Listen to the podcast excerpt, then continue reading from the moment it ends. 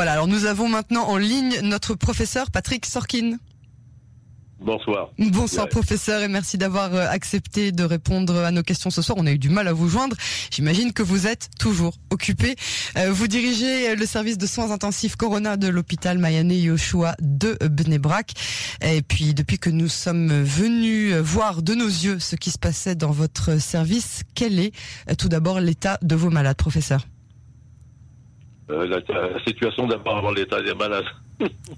La situation est la suivante, c'est que avec, la vaccination, on a beaucoup moins de malades. Euh, pratiquement, euh, la situation est très calme en termes de nombre de malades.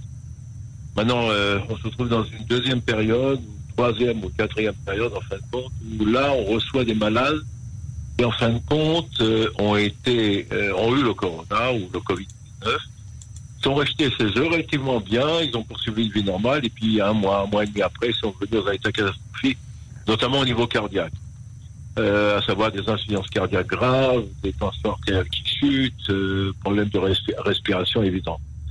Ceci, c'est les gens jeunes. Quand je parle des gens jeunes, je parle autour de 34, 36 ans, 37 ans et 38 ans. Vous n'avez plus de personnes âgées, quasiment, dans votre service? Non, non, donc vous me confirmez qu'aujourd'hui le coronavirus concerne les jeunes. Ouais. C'est très important ça. Absolument, absolument. Donc là on se trouve dans ce qu'on appelle le syndrome post-corona qui aussi est très difficile à, gérer comme euh, la maladie en elle-même.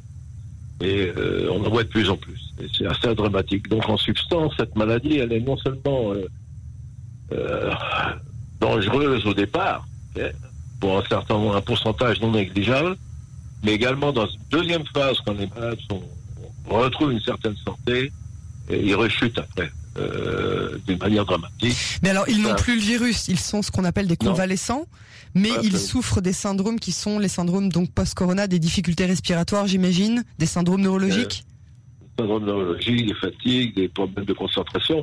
Mais moi, ce qui me concerne, c'est essentiellement le problème d'insuffisance respiratoire et cardiaque. C'est-à-dire que le cœur marche pour les malades qu'on a autour de 25 à 30 de, de ses capacités. Donc c'était une situation grave.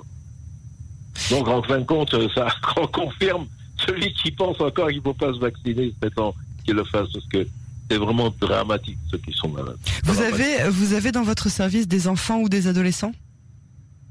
Non. Que des bébés avec les mamans? Oui, c'est ça ça. Mais moi, je, je m'occupe pas des enfants au niveau pédiatrique. Je sais qu'il y a eu deux, trois euh, jeunes enfants qui ont été malades. Euh, c'est ce que je sais, mais moi, je m'en occupe pas. D'accord.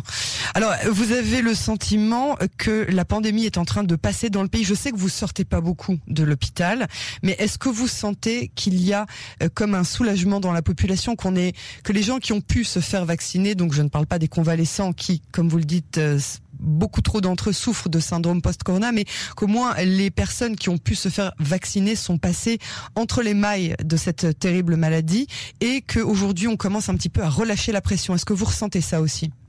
Bah vous également, vous le sentez, parce que quand vous sortez euh, dehors, vous voyez euh, bah, les magasins ouverts, les restaurants ouverts, les gens avec, euh, avec le sourire sous le masque, on voit déjà le sourire.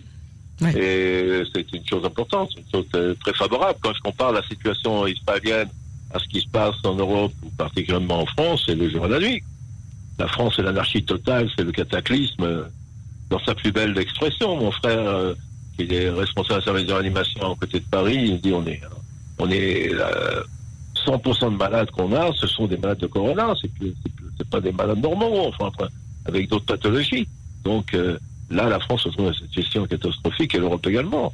Donc nous, grâce à Dieu, au niveau Israël, euh, on tient, on tient un bon cas. J'espère que ça va continuer. J'espère aussi que les gens vont continuer à faire attention également parce que c'est pas parce qu'on a été vacciné que pour ça on est garanti à 100%. Et c'est évident qu'on est dans une autre euh, situation qu'on était il y a quelques mois comme au réveil d'un très très très long mauvais rêve.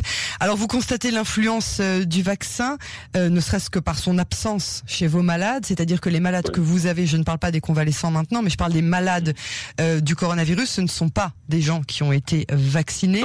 Donc On, on, on, peut on peut vraiment insister sur le fait que bah, bah, je crois que quand j'étais venu vous voir, vous m'aviez montré qu'il y avait une seule femme qui n'avait été vaccinée qu'à une seule dose et qu'elle était tombée malade entre les deux.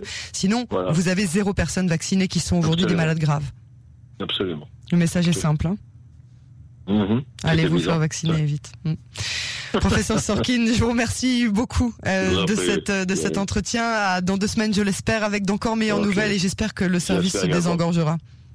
Merci beaucoup. À bientôt. À vous aussi.